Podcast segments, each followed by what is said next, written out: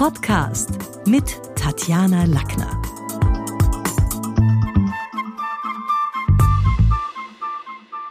Neben einer Reihe von Diplomlehrgängen, Workshops, Seminaren und Trainings ist die professionelle Sprecherausbildung das Herzstück der Schule des Sprechens.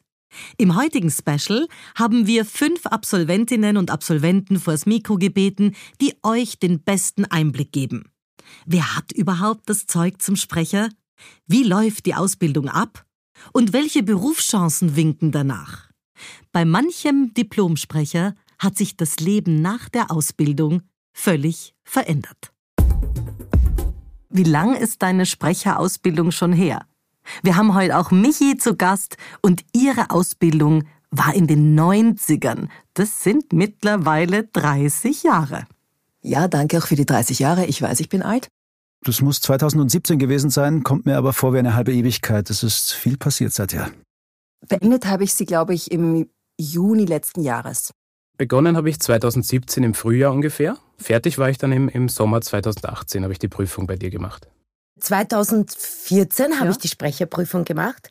Äh, kommt mir eigentlich viel kürzer vor, Wahnsinn, wie lange das eigentlich schon her ist. Und ähm, ich habe es mit Auszeichnung beendet und das war eines meiner Erfolgserlebnisse. In der Schule hatte ich nie so gute Noten, außer in Turnen. Das hat mich enorm weitergebracht. Und was hast du vor der Sprecherkarriere gemacht und wie bist du überhaupt auf die Idee gekommen, mit der Stimme Geld verdienen zu wollen?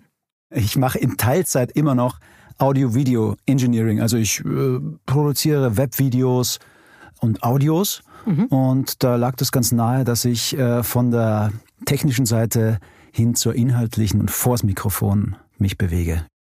Ich habe damals schon in der Schule gearbeitet. Ich war schon ähm, Nachmittagspädagogin und habe parallel noch ein bisschen herumstudiert ich wusste also das mit dem Sprechen, das will ich unbedingt probieren. Du warst und ich eine Suchende. Weiß, ja, ich weiß, es war dann ein, ein Fernsehbeitrag, wo ich eben dich gesehen mhm. habe. Und da wurdest du und eben die Schule des Sprechens mhm. wurden vorgestellt.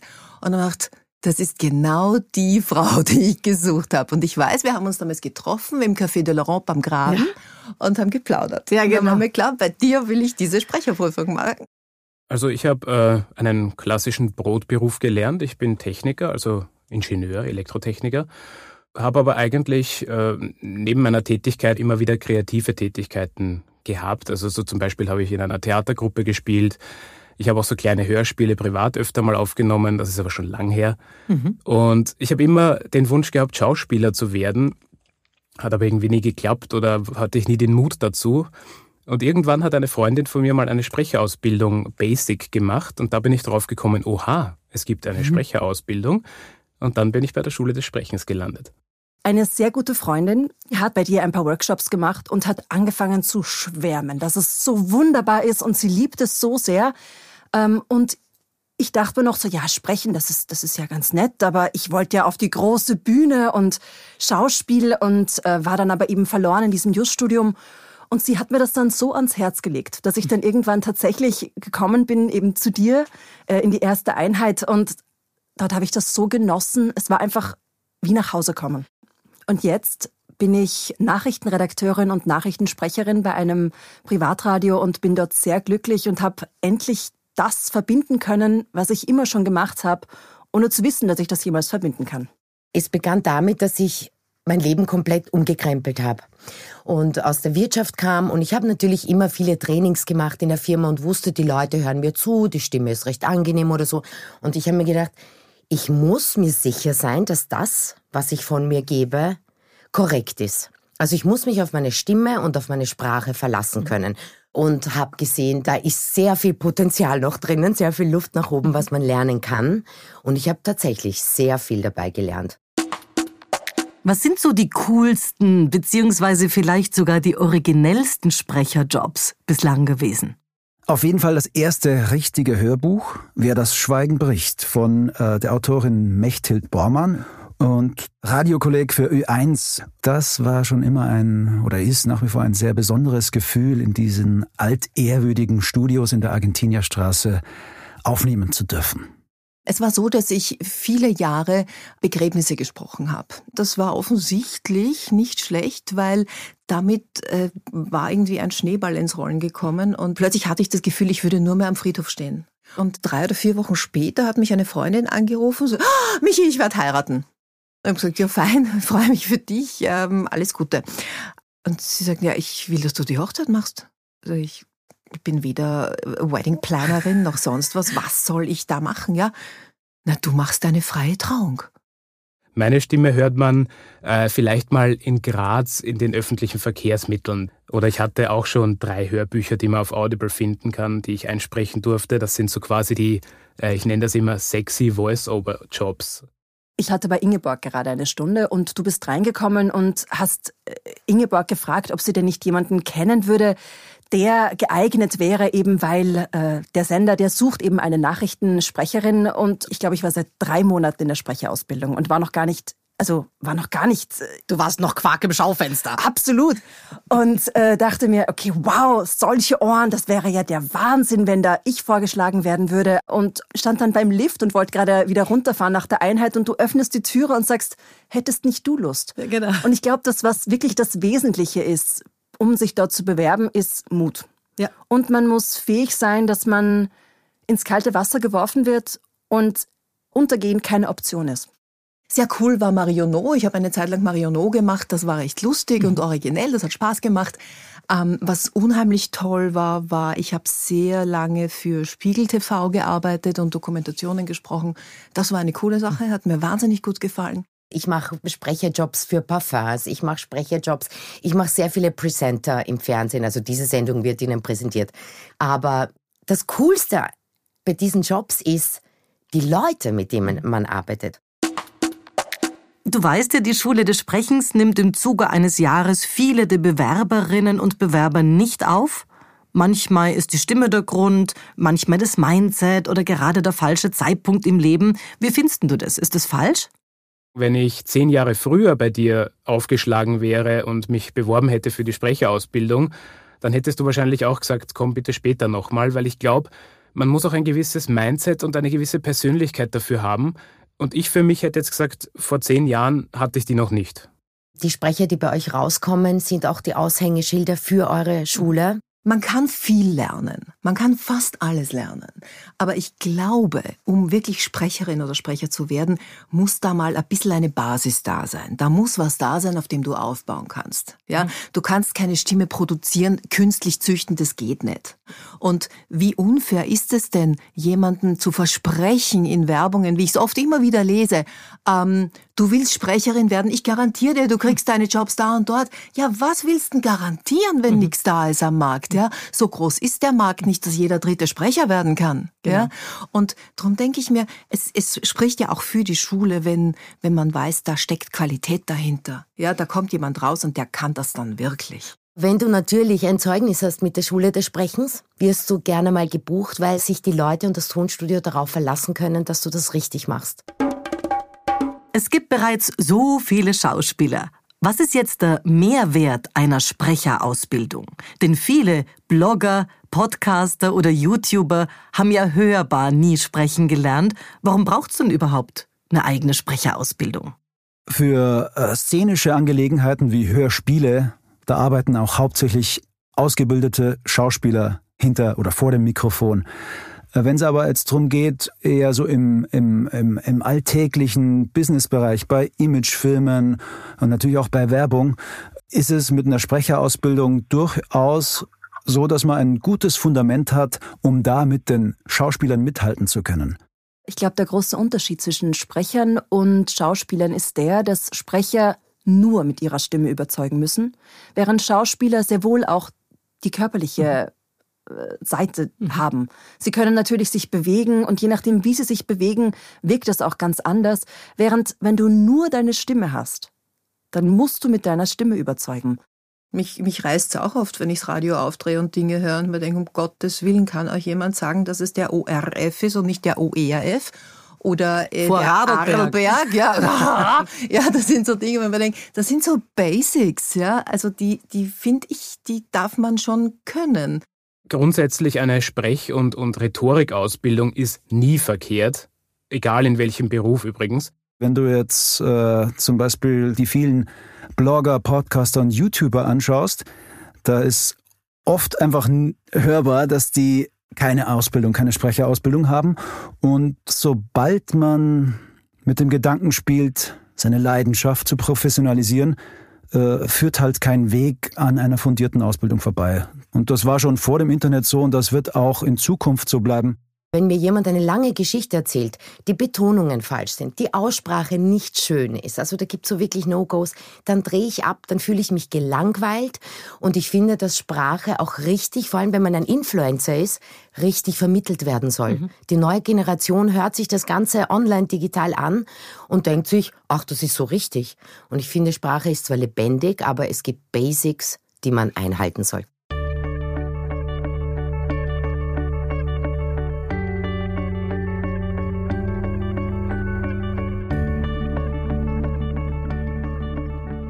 Jetzt wollen wir was über die Finanzen wissen. Hat sich die Ausbildung gerechnet und seit wann hast du die Ausbildungskosten wieder retour verdient?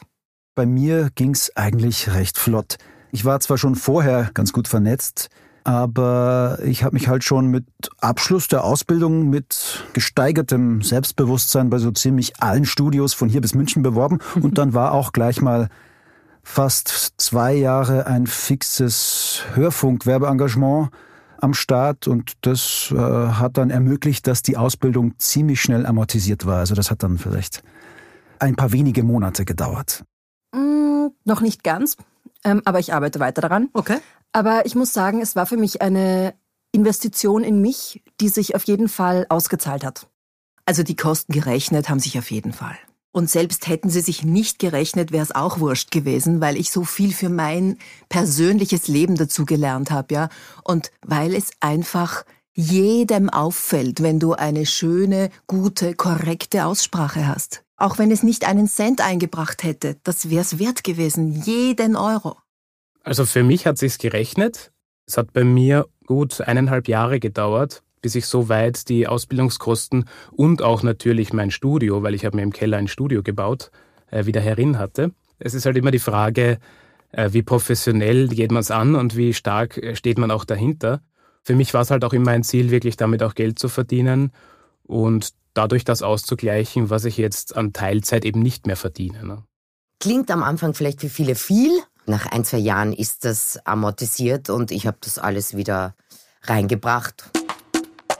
Was waren denn so deine schwierigsten Buchstaben, Wörter oder auch außergewöhnlichsten Übungen und Geschehnisse am, am Weg zur Prüfung? Das bayerische R. Ich liebe ja meinen Dialekt und, und pflege den auch so im Privaten. Schwieriges Thema. Bei mir war das eben das SCH, mhm. das Sch, bei dem ich manchmal gepfiffen habe. Und zuerst dachte ich mir, ah, das ist so vornehm, wenn ich da pfeife. Nein, äh, das wurde mir bitte ab, abgewöhnt.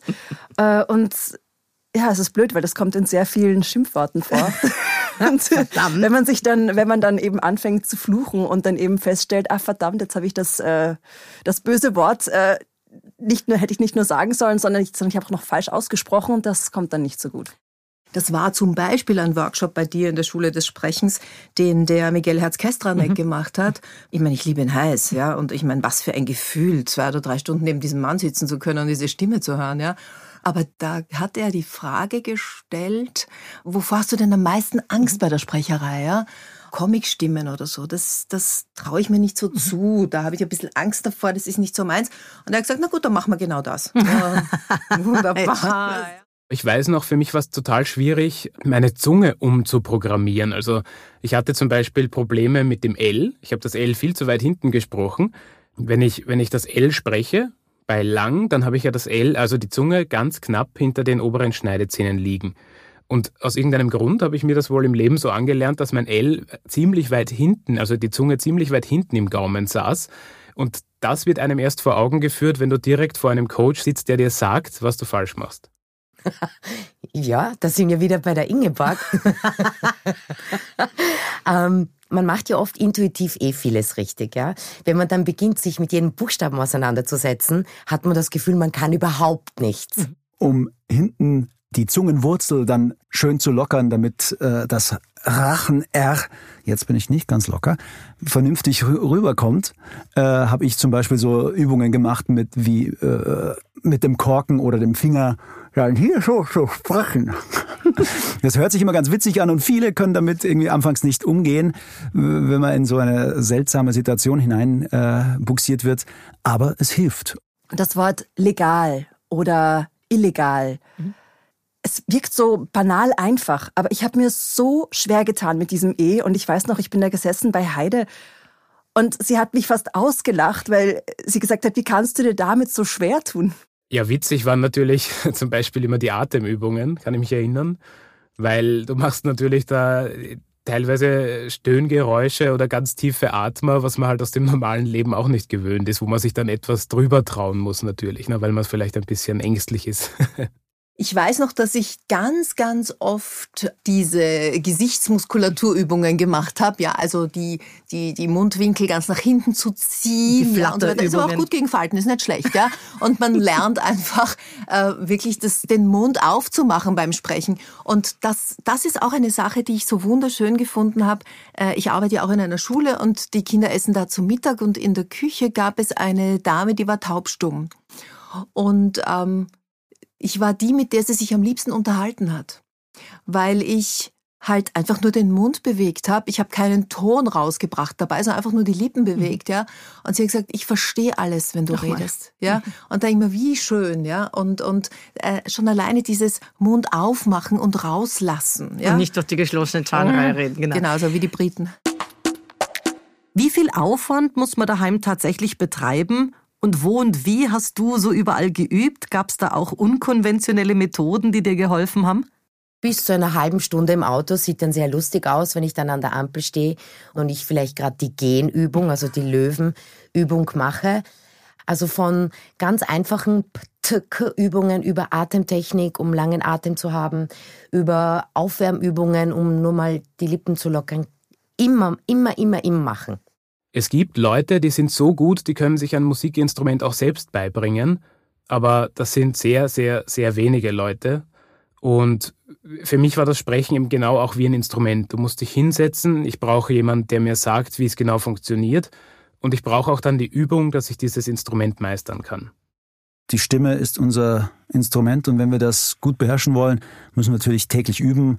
Und äh, da fängt es wahrscheinlich an mit 10 bis 20 Minuten und das Ende ist nach, nach oben hin offen. Und zwar habe ich mir ähm, gewisse Worte beziehungsweise Sprechregeln als Karte aufs Klo gehängt. Weil dort hat man Zeit und wenn man dort einfach dann kurz seine, ich weiß nicht, die Vokalansätze mhm. oder wie auch immer übt, dann sind die einfach drin und man hat diese kleinen Sätzchen dann im Kopf und, und weiß einfach, wie es funktioniert. Stichwort Equipment daheim. Was braucht man tatsächlich? Das Wichtigste ist zuallererst ein optimierter Raum. Überhaupt glaube ich ja, dass der Raum viel wichtiger ist als die Geräte, die man benutzt. Natürlich gibt es da gewisse Industriestandards in puncto Mikrofon, Vorverstärker und so weiter, aber äh, ein wirklich gut klingender Raum, also ein sehr trockener und äh, Raum ohne, ohne große Reflexionen, das ist das A und O. Derzeit verwende ich mein Smartphone oder meinen Laptop äh, und ich habe mir so ein kleines Ansteckmikrofon gekauft. Du brauchst einen Laptop, ja, mhm. und da gibt's ganz wunderbare Programme, mit denen du aufnehmen kannst. Gescheite Kopfhörer, ein gescheites Mikro, das, das schon, da muss man halt investieren, ja. Wobei ich aber immer noch sage, ich arbeite sehr gern mit einem äh, Techniker zusammen, der ein professionelles Studio hat, weil ich mir denke, der hat's gelernt. Äh, für den Einstieg hatte ich ganz am Anfang wirklich Low Quality, also das war halt mehr für die Übungszeit in der Schule des Sprechens, weil es für mich auch immer wichtig war, das aufzunehmen und zu hören und da auch eine gute Qualität zu haben. Ich hatte dann mit diesem Equipment aber dann auch schon die ersten Jobs und bin dann draufgekommen, dass da die Elektronik dann manchmal auch nicht so mitspielt. Also ich hatte dann mal ein technisches Problem tatsächlich bei einer Aufnahme. Und was aber ganz wichtig ist und was viele vernachlässigen ist, der Raum ist meiner Meinung nach fast noch wichtiger. Also du kannst das teuerste Mikrofon und Setup haben, aber wenn du dann in einem, in einem Raum sitzt, der extrem halt, dann ist das auch unbrauchbar. Welche Tipps kannst du den Newbies geben und was sind No-Gos im Sprecherjob? Ich finde, man wird unauthentisch, wenn man aufhört, an seinem Charakter, seiner Personality zu arbeiten. Also wenn man beginnt, nur jemanden zu imitieren und denkt, ah, so, und da hat man ein Bild vor, also ein Bild vor Ohren, dann wird man gekünstelt das ist ein Geschäft, das lernst du. Das ist ein Learning by doing, ja. Und je öfter du es machst, desto besser wirst du. Und wenn dir dann irgendwer mal sagt, du hast jetzt 17 Sekunden Zeit, dann wirst du das irgendwann genau auf 17 Sekunden sprechen. Und ich glaube, wenn man, wenn man diese Ehrlichkeit hat und dann auch eher sagt so, Leute, äh, helft's mir da, wie, wie und so weiter. Ich glaube, das, das ist lieber gesehen als dieses, mein Gott, ich kann und bin und ich bin die Frau Sprecherin seid bereit. Also wenn der Kunde vor der Tür steht und sagt, er braucht XY, dann musst du liefern. Äh, zum Zweiten, man muss nicht das teuerste Equipment haben, aber man sollte zumindest auch ein etwas besseres Equipment haben. Und zum Letzten ein ganz wichtiger Punkt, was ich in den letzten zwei Jahren auch stark bemerkt und gelernt habe, verkauft euch nicht unter Wert. Äh, ein Tonstudio bucht dich, weil du diese Klangfarbe hast, weil du diese Sprechtechnik hast. Das heißt, nachahmen, verstellen geht gar nicht. Wichtig ist es, wenn man diese Jobs macht, dass man sich gut vorher überlegt, wie man sie gestalten könnte, wie man sie sprechen könnte und authentisch bleibt. Und nicht so aufgesetzt, sondern einen Bezug für sich dazu findet und dann wird es auch für den Hörer angenehm. Wie hat dich die Ausbildung verändert? Gab es da auch manchmal irgendwie so einen Impact auf das eigene Leben oder auf Freunde und Familie? Bei meinem Sohn ist das ganz wunderbar. Der hat die Aussprache, die Hochlautung, glaube ich, mit der Muttermilch äh, mitgekriegt. Der war halt kaum, dass er reden konnte und wir Märchen gelesen haben, war das der König mhm. und halt nicht der König. Und toll war eigentlich auch, das hat mich fasziniert, der Kleine war ziemlich klein, vielleicht drei. Und es lief im Radio irgendeine Werbung und die Werbung beginnt und der Kleine dreht den Kopf zum Radio, schaut und sagt, Mama. Wirklich? Ja? Und man dachte, wow. Ich habe mir das erfüllt, was ich, was ich wollte. Ich wollte da auch mehr in Richtung äh, einer kreativen Tätigkeit gehen, was es natürlich auch ist, mit der Sprache zu arbeiten. Und dadurch, dass ich meinen, meinen Vollzeitjob reduzieren konnte und jetzt eben diesen Teilbereich mit etwas ausfüllen kann, was mich auch mehr ausfüllt, hat sich mein Leben schon sehr stark verändert. Man wird ernster genommen und das, was man sagt, wird auch besser wahrgenommen, weil man auch ein bisschen anders spricht. Mhm. Und vor allem war es für mich sehr wichtig. Also man kennt das, als Kind hört man sich auf diesen alten VHS-Kassetten oder auch als erwachsener Mensch mag man seine Stimme nicht. Wenn man sich damit auseinandersetzt, liebt man plötzlich seine Stimme, wird warm mit ihr und das bringt einem selbst auch enorm viel. Lustigerweise zu mir haben alle gesagt, das passt wie die Faust aufs Auge. Zum Glück machst du das endlich. Es gibt einem ein Ego irgendwie. Man, man fühlt sich dann doch irgendwie, als dass man etwas doch besser kann, als alle anderen glauben, dass sie es können. Die Sprecherausbildung dauert ein Jahr und endet vor einer kommissionellen Prüfung, bestehend aus namhaften Juroren. Bin ich aufgenommen? Nach der Erstanalyse weißt du es. Seit 30 Jahren mache ich alle Erstanalysen persönlich. Live vor Ort und live online. Am besten heute noch eine Erstanalyse online vereinbaren. Ich freue mich auf deine Stimme und das, was wir daraus machen.